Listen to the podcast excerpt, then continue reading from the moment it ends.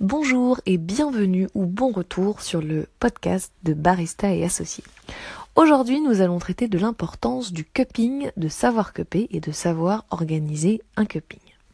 Avant toute chose, comme d'habitude, je vous rappelle de vous abonner à la chaîne podcast de Barista et Associés, à la chaîne YouTube, à la page Facebook, au compte Instagram, à tout ce que vous pouvez trouver. N'hésitez pas non plus à aller faire un tour sur le site de Barista Associé, www.barista au pluriel associé au pluriel.com. Vous aurez plus de contenu écrit avec plus de précision. Et puis si vous avez des commentaires, des questions, des réflexions, ce que vous voulez, n'hésitez pas à m'en faire part. Euh, comme ça je saurai ce que vous pensez de tout ça. Et aussi, je pourrais euh, vous répondre et m'inspirer de vos questions pour créer toujours plus de contenu. Merci beaucoup. L'importance du cupping, de savoir cupper et d'organiser un cupping quand on travaille dans un coffee shop. Alors un cupping déjà, c'est quoi? Un cupping s'appelle aussi dégustation brésilienne et c'est une façon de déguster les cafés qui va utiliser les mêmes paramètres pour tous les cafés, ce qui va permettre de déguster en même temps plusieurs cafés différents.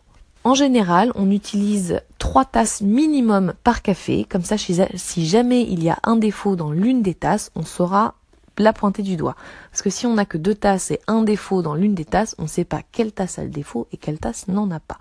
Donc trois tasses par café et on utilise autant de café qu'on veut. À quoi sert le cupping dans le cadre du coffee shop? Alors il y a notamment trois éléments importants que nous apporte le cupping. Le premier, c'est évidemment l'entraînement du palais. Bah oui, le palais est notre premier outil quand on travaille dans un coffee shop et pour l'entraîner, pour le rendre le plus performant et le plus objectif possible, il n'y a pas 36 000 solutions, c'est goûter, goûter, goûter, goûter. Or, goûter en cupping permet de comparer plusieurs cafés, ce qui nous donne plus de points de repère et qui va nous permettre de davantage ancrer chaque notion, chaque mot de vocabulaire, chaque sensation. Par exemple, si on a un Brésil à côté d'un Kenyan, un Brésilien, un café brésilien à côté d'un Kenyan, le côté fruité et vif du Kenyan va ressortir et le côté praliné et avec plus de corps du Brésil va ressortir également. Et du coup, on sera plus à même de faire la distinction que si on goûtait le Brésil tout seul. Quand on goûte un café tout seul, on a plus de mal à mettre des mots. Donc déjà, on peut comparer. Ensuite, on peut également comparer ce que nous on ressent avec ce que les autres ressentent. Parce qu'un cupping, vu qu'il y a plusieurs tasses par café, on peut, avec la cuillère, goûter à plusieurs et ensuite mettre en commun. Et ça, ça aide à progresser énormément. Deuxième atout du cupping pour quelqu'un qui travaille en coffee shop, c'est la sélection de cafés. Quand on travaille dans un coffee shop, on est amené à choisir les cafés avec lesquels on va travailler. Pour choisir, encore faut-il savoir à quoi ils ressemblent et comment, qu'est-ce qu'ils vont donner en tasse. Pour ça, soit on passe plusieurs jours à travailler avec et à essayer de voir comment ça se passe, euh, on passe plusieurs jours à essayer de trouver une recette optimale, mais dans ce cas-là, il faut demander beaucoup de café pour pouvoir jouer avec, soit on demande un échantillon, un torréfacteur et on fait une dégustation, un cupping.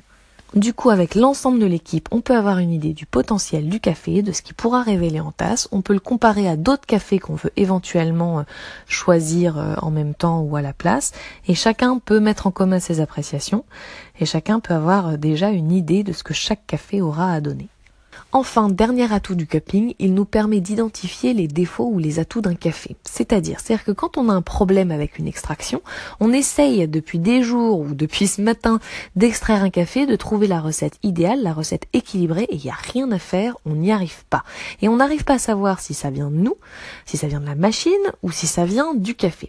Et ben quand on fait un cupping, on va pouvoir déjà répondre à une partie de cette question en identifiant si nos problèmes viennent du café ou pas.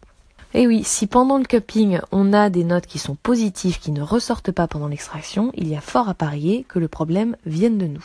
Si au contraire, on n'arrive pas à trouver de notes positives, même pendant le cupping, alors là, il est possible que le problème vienne du café, de la torréfaction ou du grain, et, là, c'est le moment d'appeler son torréfacteur et de lui demander de l'aide.